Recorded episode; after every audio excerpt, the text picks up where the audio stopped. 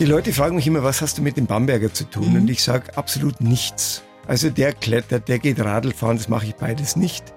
Der hat immer Probleme mit Frauen, die habe ich auch nicht. Der hat äh, seinen Sohn erwachsen kennengelernt. Ich habe zwei Töchter, äh, zwei Schwiegersöhne, sieben Enkelkinder. Mhm. Also wir sind da vollkommen anders und ich bin, glaube ich, alles andere als spießig. Ich bin immer noch auch ein relativ verrücktes Huhn. Und ich habe auch diesen Beruf natürlich gewählt, um genau das nicht zu sein. Die blaue Couch, der preisgekrönte Radiotalk, einer unserer Bayern 1 Premium Podcasts. Hören Sie zum Beispiel auch mehr Tipps für Ihren Alltag mit unserem Nachhaltigkeitspodcast Besser Leben.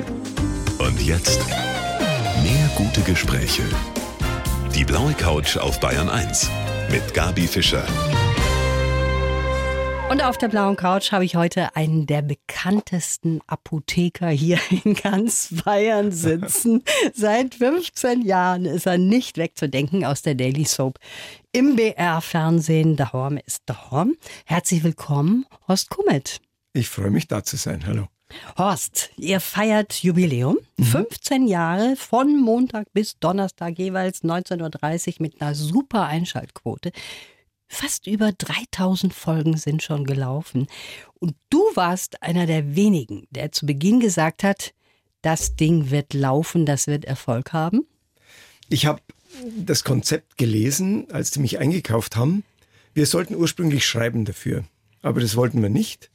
Aber ich fand das als Spielmöglichkeit gut und ich habe gesagt, das ist so für den normalen Bürger, der wir alle sind. Mhm ist es nachvollziehbar, was wir machen. Es geht um kleine Geschichten. Es ist mal der Kochtopf für die Klöße zu klein, weil Besuch kommt.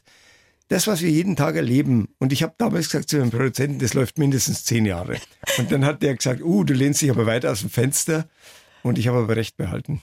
Und ich glaube, das ist wirklich dieses Erfolgsrezept, dass man sagt, das ist wie aus dem richtigen Leben. Das ja. ist nicht Glanz und Glamour und ist aber auch nicht Mord und Totschlag, ja, was so häufig läuft im genau, Fernsehen.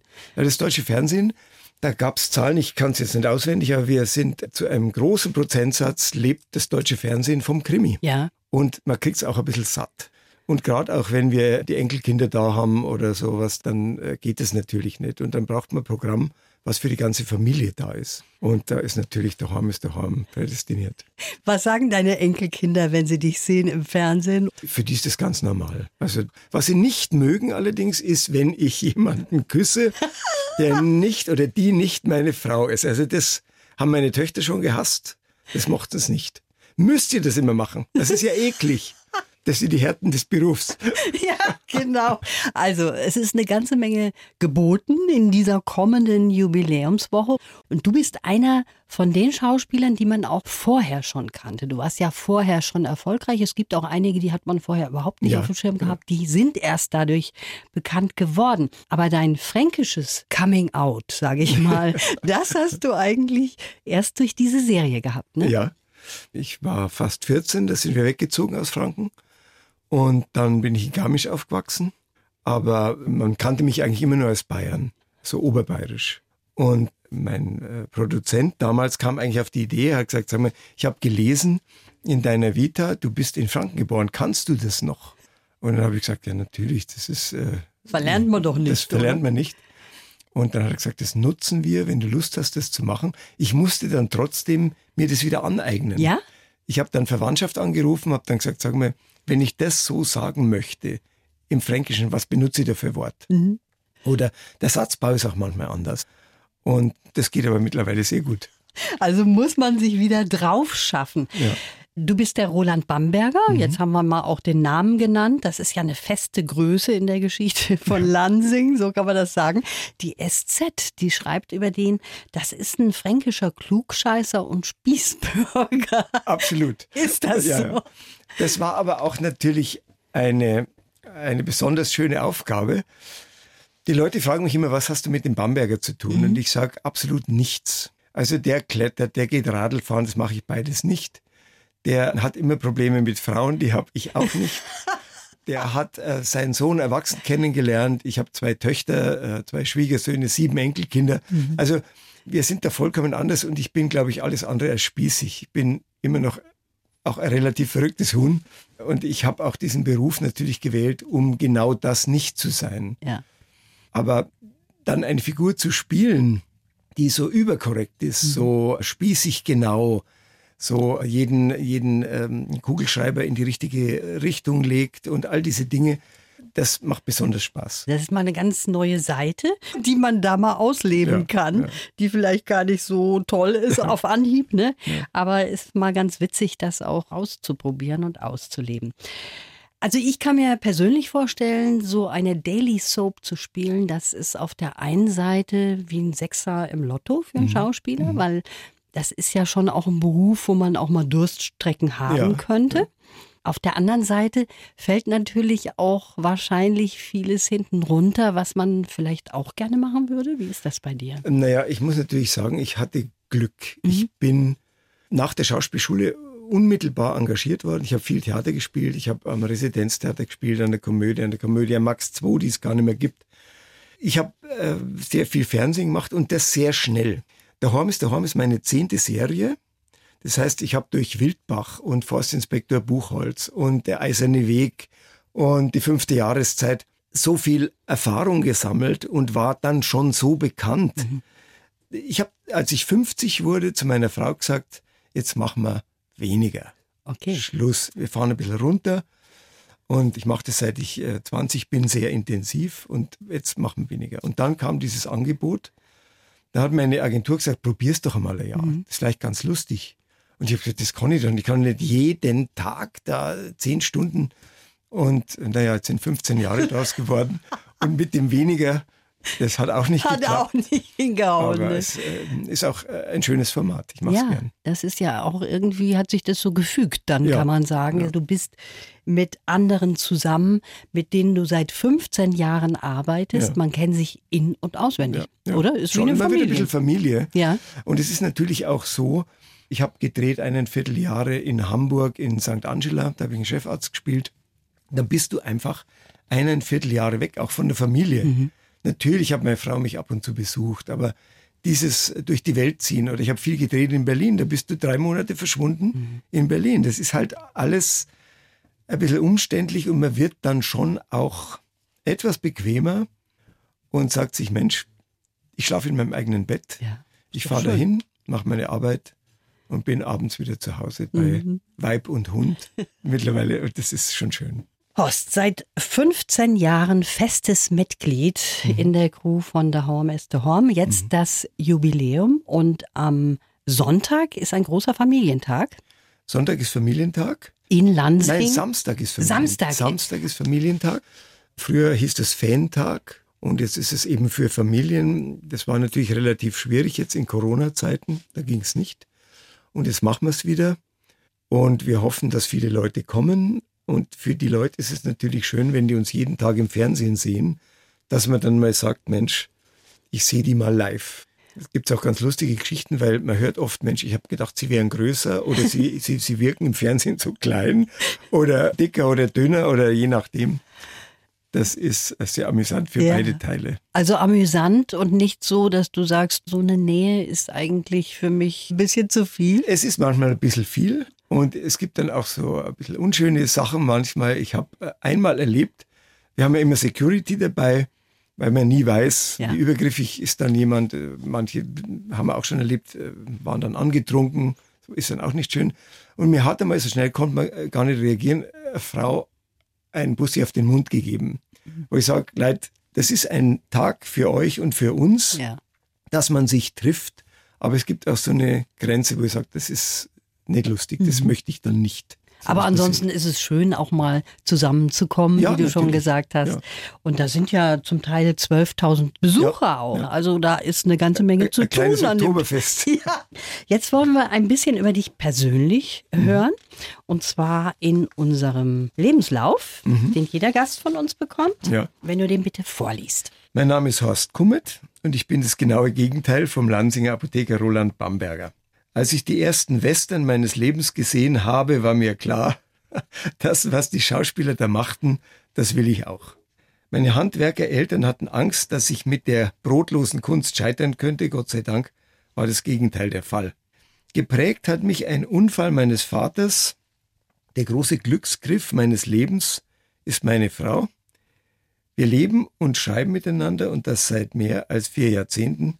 Seit 15 Jahren ist eine Filmkulisse zu meiner zweiten Heimat geworden. Meine spirituelle Heimat finde ich in meiner Münchner Pfarrgemeinde St. Emmeram. Für die Zukunft wünsche ich mir Berge von Knödeln und noch viele Folgen der Horn ist der Horn.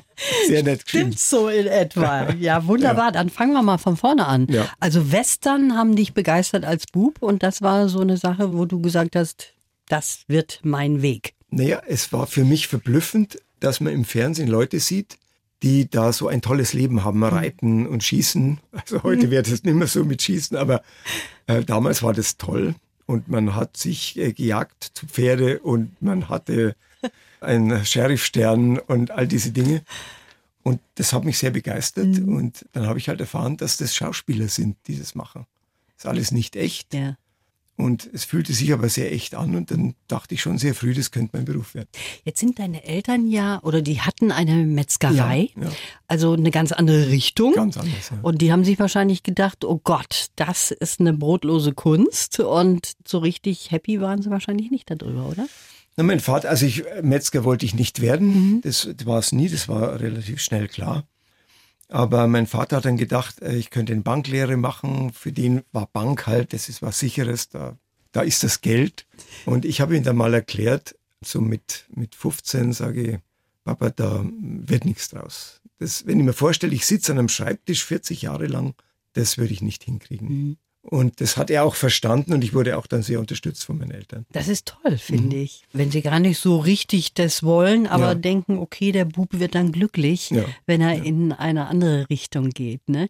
Und du hast uns im Vorgespräch gesagt, du hast mit zwölf Jahren ein ziemlich einschneidendes Erlebnis gehabt mit deinen Eltern. Die hatten einen Unfall. Mhm. Und das hat so ein bisschen schon mit zwölf Jahren auch dein Leben verändert?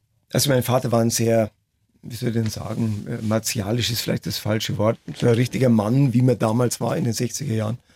Metzgermeister und der war halt so eine richtige Keule auch, also der war sehr stark, der hat geboxt, der hat Aha. Gewicht gehoben und mir hat es sehr imponiert und gefallen und durch diesen Unfall, das auf einer Faschingsfeier vom Reitclub, ich durfte reiten, kam ein Bekannter vorbei, angetrunken und hat die Köpfe von meiner Mutter und meinem Vater so zusammengestoßen. Und es hat meinen Vater so unglücklich erwischt, dass er ein Blutgerinnsel im Kopf hatte. Und der hat innerhalb von Minuten seine Familie nicht mehr erkannt, wurde dann bewusstlos, kam wieder, wurde wieder bewusstlos. Und er war dann zu Hause auf einer Couch gelegen und hat Wirres geredet. Und ich habe gedacht, also mich hat man auf die Straße geschickt äh, warte mal auf den Sanitäter. Und ich hatte mit zwölf plötzlich ein Erwachsenenbewusstsein. Das war, als hätte man einen Hebel umgelegt. Ich habe plötzlich gewusst, Moment, jetzt bin ich der, der auf meinen Vater aufpassen muss. Es ist nicht mehr umgekehrt. Und die Kindheit war vorbei. Und ich denke mir manchmal, wenn ich Zwölfjährige sehe, und ich gönne ihnen das, das ist noch so ein bisschen verpeilt, man weiß ja, nicht, wo es hingeht, äh, man ist noch so Kind. Und ich war mit zwölf erwachsen. Das prägt einen natürlich. Da hast ja. du auch Verantwortung ja. übernehmen müssen. Ja. So ging es schon los. Am Anfang deiner Karriere, da hast du so ziemlich alles angenommen, was dir vor die Flinte kam, weil du musstest ja auch eine Familie schon ernähren. Ne? Aber irgendwo war Schluss, zum Beispiel Softporno wäre möglich gewesen, ja. hast du aber gesagt, finito, das, das ich nicht. nicht. Na, ich hatte natürlich durch meinen Taekwondo und Boxen, da hatte ich natürlich eine tolle Figur. Und da haben die mir mal angeboten, ein Drehbuch und ich wusste gar nicht, worum es geht. Bin in eine Filmfirma gefahren, da saß der Regisseur und der Produzent und haben mir das Buch, das nehmen Sie jetzt mal mit. Und dann war ich doch neugierig und bin auf dem Nachhauseweg. Komödie hieß es. Und dann habe ich dann mal reingeschaut. Und das war also wirklich die reine Schweinerei. Also natürlich so, wie halt damals diese Filmchen waren. Dann habe ich umgedreht, habe erst meine Frau angerufen und gesagt, Evi, das wäre jetzt doch eine ganze Menge Geld, aber ich kann das nicht machen. Mhm. Und dann sagte Evi, ja, dann Wahnsinn, natürlich nicht. Da bin ich dann nochmal hingefahren, bin da durchs Vorzimmer gerauscht, zum Entsetzen dieser Vorzimmerdame, bin da rein, habe ihnen dieses Buch auf den Tisch geknallt und haben gesagt, ihren Dreck können sie sich selber spielen, sowas mache ich nicht, ich bin Schauspieler. Da waren die aber jetzt erstmal gar nicht verblüfft, wollten mich dann nochmal überreden, aber ich habe die dann so stehen lassen. Und also manche Dinge gehen einfach nicht. Horst, es gibt eine sehr, sehr schöne Geschichte über dich aus deiner Kindheit. Mhm. Da hast du für mich einen Rekord aufgestellt. Da hast du nämlich einmal elf Knödel gegessen. Elf ganz normal große Ja, Knödel? Große Knödel, ja. Also das ist mein absolutes Lieblingsessen, auch heute noch. Das geht natürlich nimmer in diesen Mengen.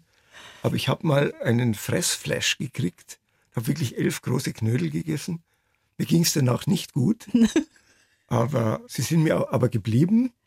Und das war also das Maximum. Das war das Ja, Maximum. aber das ist einfach wirklich süchtig. Ich sage immer, ich habe nie Drogen genommen, weil Drogen interessieren mich nicht. Aber ich verstehe, was Drogensucht ist, weil Mhm. das ist bei mir mit, mit rohe Kartoffelklöße. Statt Drogenknödel. Ja. Das ist doch auch eine wunderbare Alternative.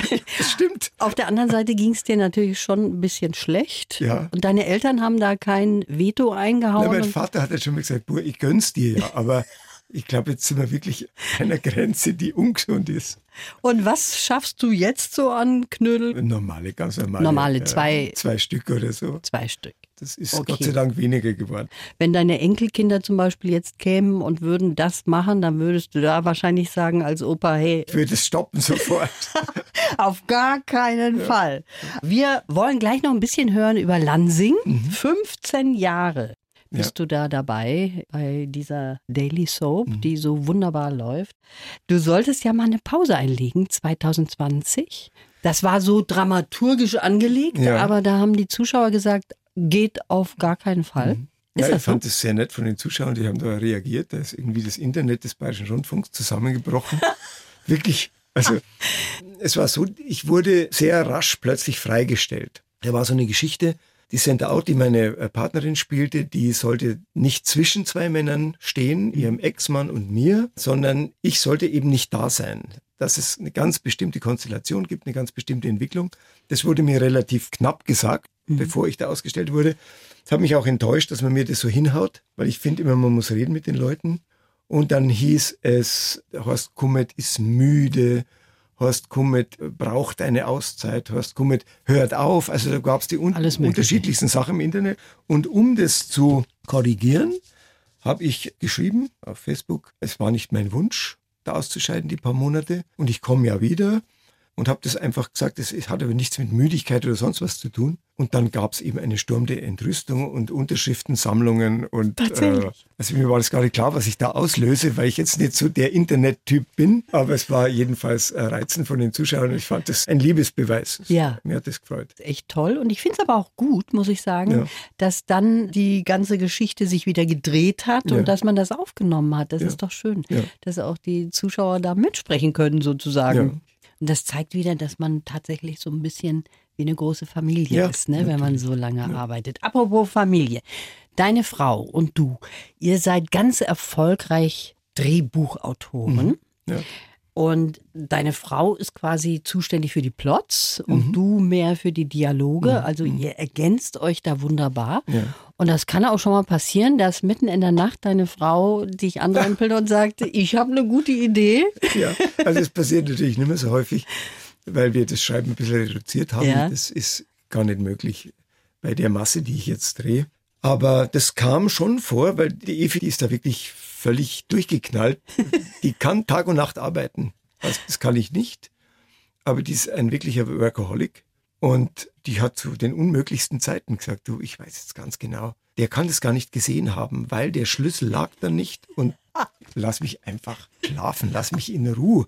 Erzähl's dem Hund. Aber du sagst, das hast du ja auch gerade eben vorgelesen im Lebenslauf, deine Frau ist der Glücksgriff deines Lebens. Ihr Ja. seid jetzt 44 Jahre verheiratet. Also Ja. ganz schön lange. Ja. Und du hast schon nach drei Tagen gewusst, die ist es? Na, es gibt ja auf dieser Welt, und das war damals auch so, sehr viele tolle Frauen. Und ich habe mir eigentlich gedacht, heiraten muss ich nicht. Und lustigerweise hat die Evi auch diese Einstellung gehabt. Das sagt, heiraten ist, ist out.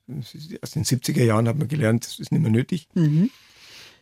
Und die Gesellschaft hatte sich auch gewandelt. Und dann haben wir einander sehr intensiv kennengelernt und wir haben gesagt, nach drei Tagen, das ist es eigentlich.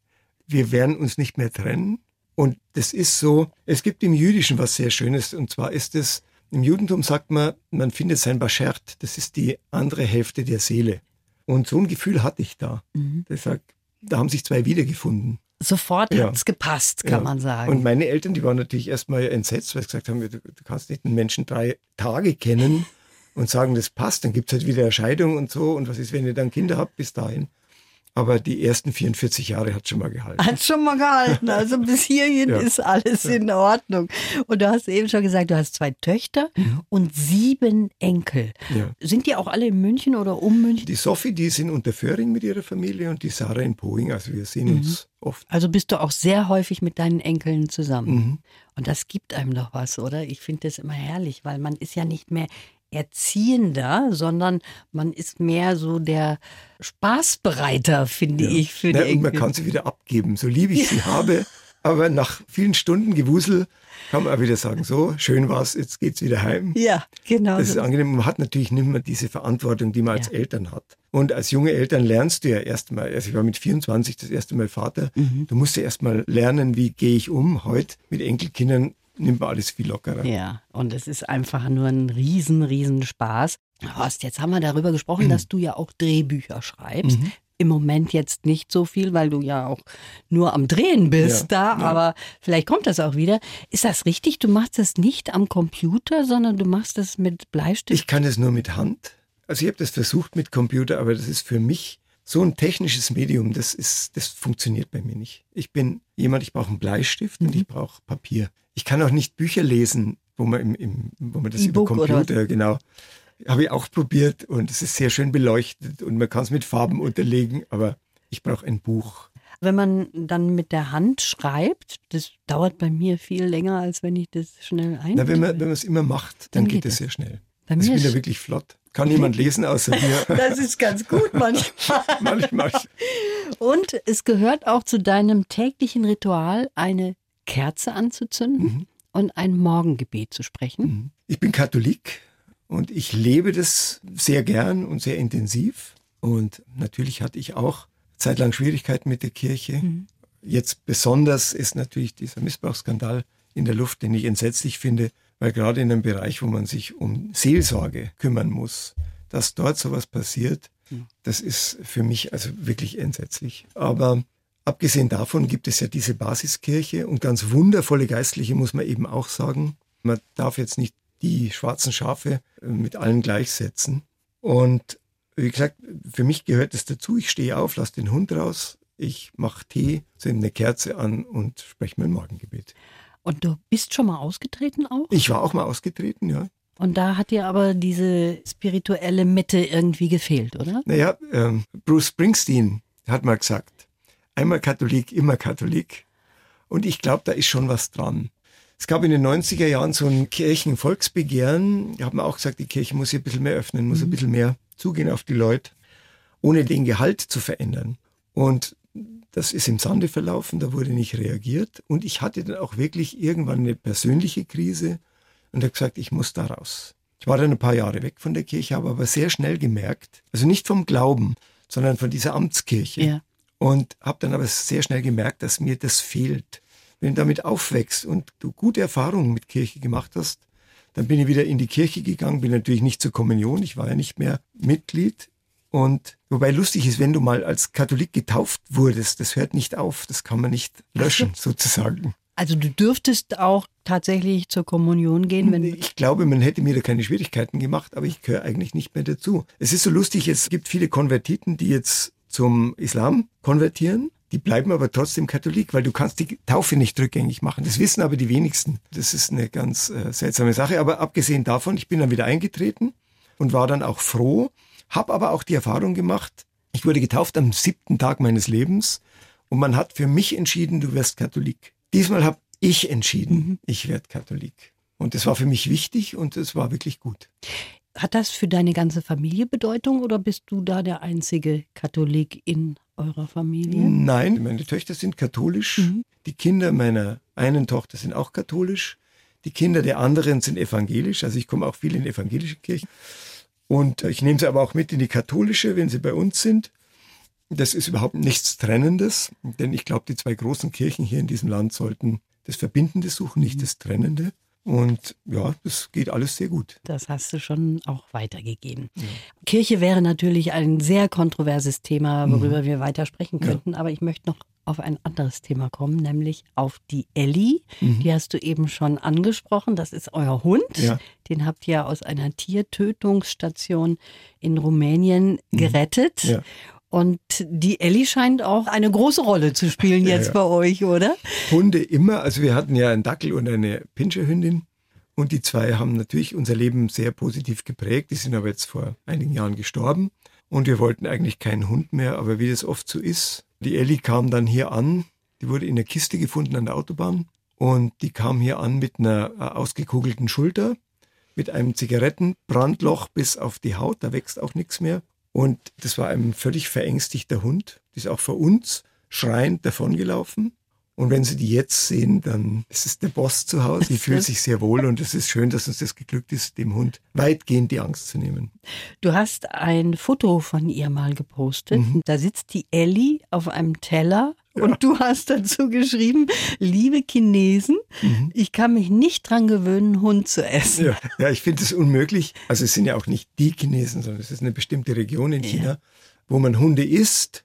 Das finde ich schon unmöglich, weil der Hund ist so ein sozialisiertes, für uns unsoziales Tier. Und was dazu kommt, dass in diesen Regionen Hunde auch oft nicht so, wie soll ich sagen, so professionell aus dem Leben gebracht werden, sondern man quält sie auch, weil man glaubt, das Fleisch schmeckt dann besser. Mhm. Und da muss ich sagen, da wäre ich echt aggressiv. Und deswegen habe ich das damals gemacht. Hat auch so viel Aussagekraft. Ja. Und die Ellie hat wunderbar stillgehalten. Mitgespielt. Ja, auch ja. wenn das jetzt lustiger rüberkommt, als das eigentlich der Hintergrund ist. Also Happy End für die Ellie. Und wer dich persönlich kennenlernen möchte, wir sind jetzt schon am Ende angekommen, Horst, der darf am Samstag, Samstag ja. zum Familientag kommen. Und da wird allerhand geboten. Von morgens bis abends geht es? Ja, da gibt es ein Bühnenprogramm. Das geht bis nachmittags, von morgens bis späten Nachmittag. Und da gibt es Gesang und Spiele und ein Quiz und äh, Charade, alles Mögliche. Und wir versuchen die Leute ganz gut zu unterhalten. Und das ist uns bisher gut geglückt. Das ist euch gut ja. geglückt. Das ja. kann man sehen an den Einschaltquoten. Ja. Das war schön, dass du da warst. Ich wünsche dir alles Gute. Ich bedanke mich und wünsche dir auch alles Gute. Die Bayern 1 Premium Podcasts. Zu jeder Zeit, an jedem Ort. In der ARD Audiothek und auf bayern1.de. Bayern 1 gehört ins Leben.